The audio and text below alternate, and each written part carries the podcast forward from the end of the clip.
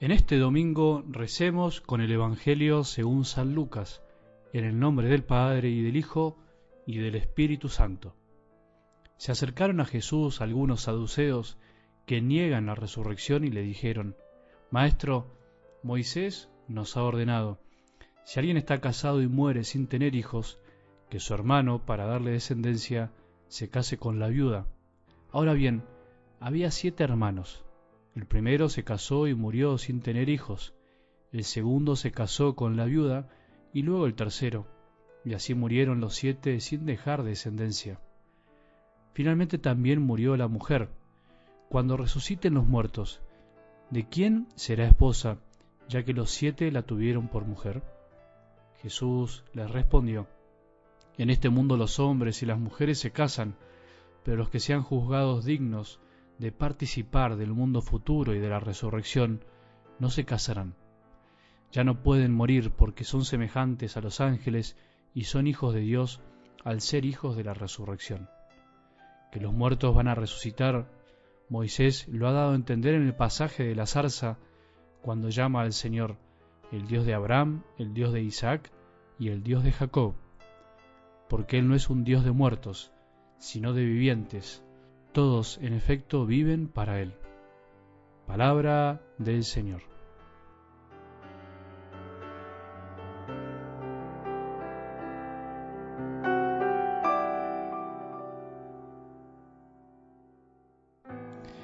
Una vez, un niño de la catequesis, llamado Johnny, mientras estaba predicando, me hizo dos interrupciones maravillosas, una mejor que la otra. Primero, me acuerdo que cuando estaba tratando de explicarles a los adultos que del Evangelio podíamos reflexionar que Jesús nos mostraba el fin para poder ayudarnos a caminar, les puse el ejemplo de que cuando estamos perdidos en algún lugar, lo mejor que podemos hacer es quedarnos quietos, es no caminar o caminar más lento para no seguir perdiéndonos o no perdernos más. Y Johnny, este niño, me interrumpió para decirme, Padre, no, cuando nos perdemos lo mejor que podemos hacer es preguntar. Todos nos reímos mucho, me acuerdo, él tenía razón. Me descolocó porque no había pensado en esa posible respuesta o solución y era verdad. El niño tenía razón. Hay que preguntar, hay que quedarse quieto también, pero hay que preguntar. Cuando estamos un poco perdidos en la vida, lo mejor es preguntar. Y por eso una linda pregunta que nos podemos hacer hoy todos es, pero ¿y a quién podemos preguntarle? Obviamente lo mejor que podemos hacer hoy es preguntarle a Jesús, que a través de su palabra en este día especialmente nos ilumina sobre cuál es el fin de nuestra vida, para qué estamos hechos, para qué fuimos creados. Volvamos a escuchar esta linda expresión de algo del Evangelio de hoy, ser hijos de la resurrección.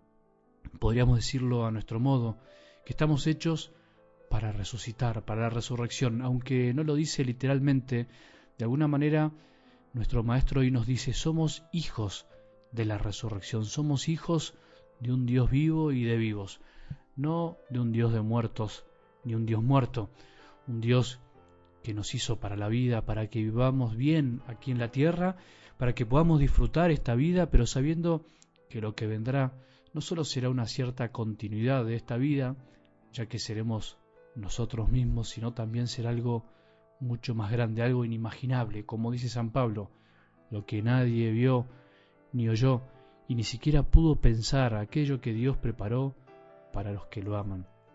No será entonces simplemente continuar con esta vida, será algo mucho más grande, mucho mejor, mucho más increíble. Y por eso en el cielo no habrá parejas, no habrá matrimonios, no podrá haber amores exclusivos, en el cielo será distinto, seremos por decirlo de alguna manera, una gran hermandad, hijos de un mismo Padre, y disfrutaremos de un amor pleno y duradero que no nos puede caber en la cabeza y en el corazón.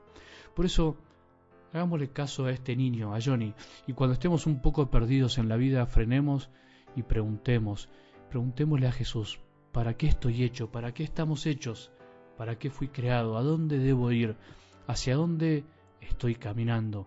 Y si estamos caminando sabiendo a dónde vamos, o estamos simplemente caminando por caminar. El fin de nuestra vida es la resurrección.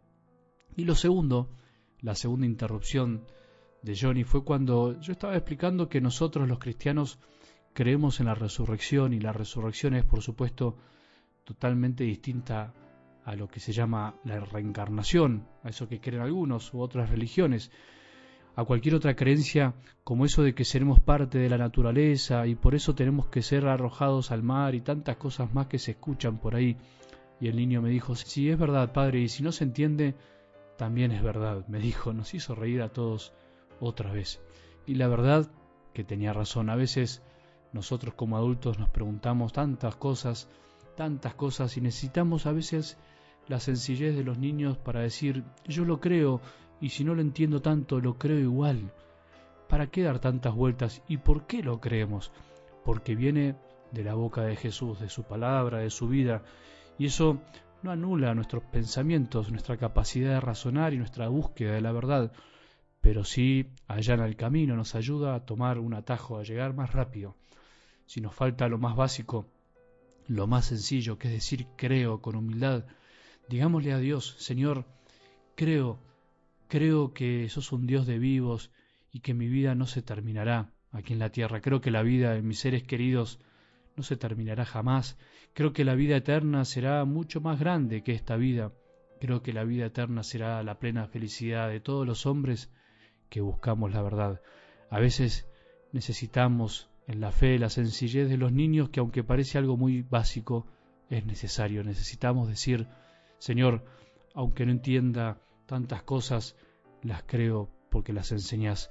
Aunque no sepamos bien cómo será la resurrección, creemos. Queremos creer, no queremos ser como los saduceos que fueron a probar a Jesús, pero en el fondo no creían. Pidámosle al Señor hoy que nos regale estas dos actitudes, la de saber preguntar, preguntar cuando andamos perdidos por el camino, la de saber buscar la verdad en donde la tenemos que encontrar, pero al mismo tiempo la de saber aceptarla sin tantos cuestionamientos, sin tanta elucubración, con confianza, con sencillez de corazón, como Jesús lo quiere. Que tengamos un buen domingo y que la bendición de Dios, que es Padre misericordioso, Hijo y Espíritu Santo, descienda sobre nuestros corazones y permanezca para siempre.